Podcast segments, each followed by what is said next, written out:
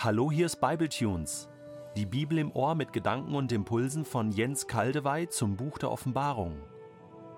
Der heutige Bibletune steht in Offenbarung 22, die Verse 17 bis 21 und wird gelesen aus der neuen Genfer Übersetzung. Der Geist Gottes und die Braut rufen, Komm! Und wer diesen Ruf hört, soll ebenfalls sagen, Komm!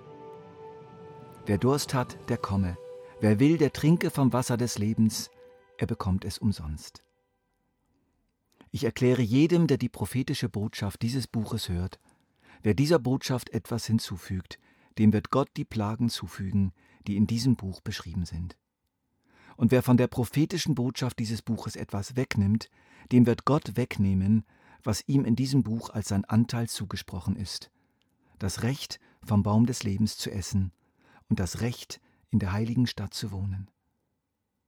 Der, der sich für die Wahrheit aller dieser Dinge verbirgt, sagt, ja, ich komme bald. Amen. Ja, komm, Herr Jesus. Die Gnade des Herrn Jesus sei mit allen. Das große Schlussgespräch der Offenbarung neigt sich dem Ende zu. Zum ersten Mal melden sich jetzt zwei Gesprächsteilnehmer zu Wort, von denen wir bisher nichts gehört haben. Der Geist und die Braut. Bis jetzt haben lediglich Johannes, der Engel und Jesus geredet. Nun äußern sich der Geist Gottes und die Braut.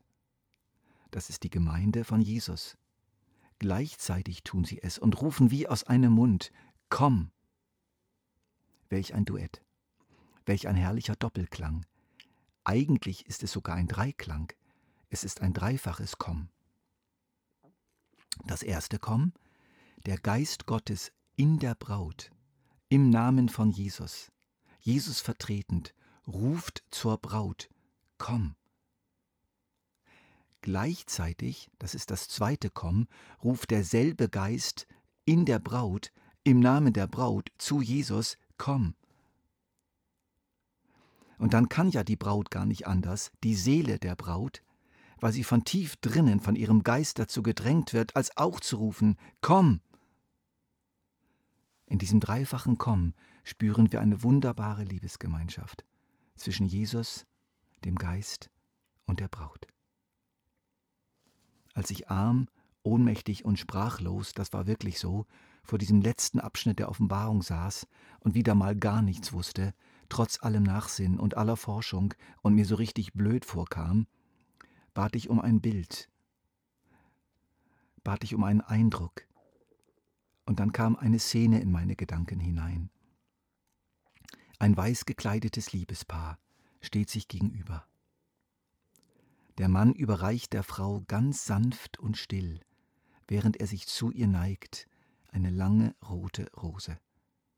Ich sehe es vor mir, das Bild, links die Frau, rechts der Mann, dazwischen seine Hand, welche die Rose hält. Am Anfang habe ich das Bild nicht verstanden, was das jetzt mit diesem Text zu tun haben könnte. Jetzt ahne ich es. Die Rose symbolisiert diese innige Liebe des Heiligen Geistes, der die Braut und Jesus miteinander verbindet. Der Geist ist das Angeld, das vorauslaufende Zeichen der kommenden Ehe, des kommenden gemeinsamen Haushaltes, der vollen Lebensgemeinschaft zwischen Freund und Freundin. Der Geist, das ist die Liebe von Jesus, die zu uns strömt, aber gleichzeitig auch die Liebe, mit der wir dann antworten. Der Geist strömt von Jesus her zu uns und wieder zu ihm zurück und in beide Richtungen, sagt er, komm. Und so wiederholt Jesus am Schluss unseres Abschnitts, am Ende des Gespräches, sein bereits zweimal vorher gesagtes Wort, ich komme bald.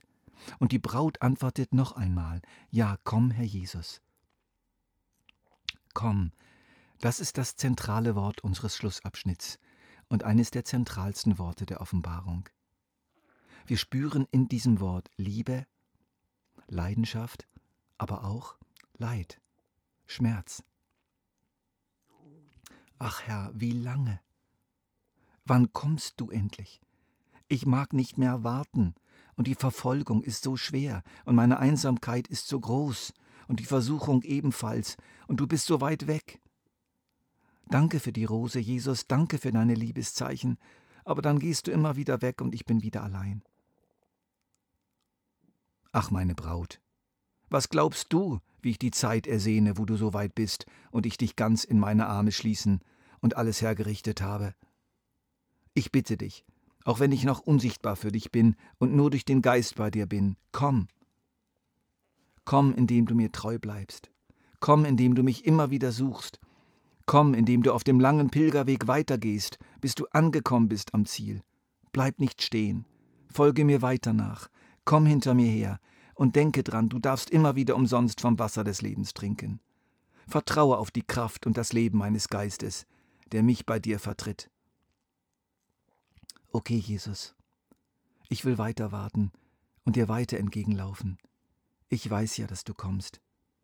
Ich will dir aufs neue glauben, dass du bald kommst, dass du hältst, was du versprochen hast aber wenn du noch warten willst mit dem sichtbaren Kommen, Herr, wenn es noch lange geht, bitte ich dich, mir doch immer wieder Rosen zu schicken. Zeichen deiner Liebe, dass ich durchhalten kann. Hilf mir, immer wieder vom Wasser des Lebens zu trinken. Ich erlebe diesen letzten Abschnitt der Offenbarung vor allem als so eine vertrauliche Unterhaltung von Liebenden.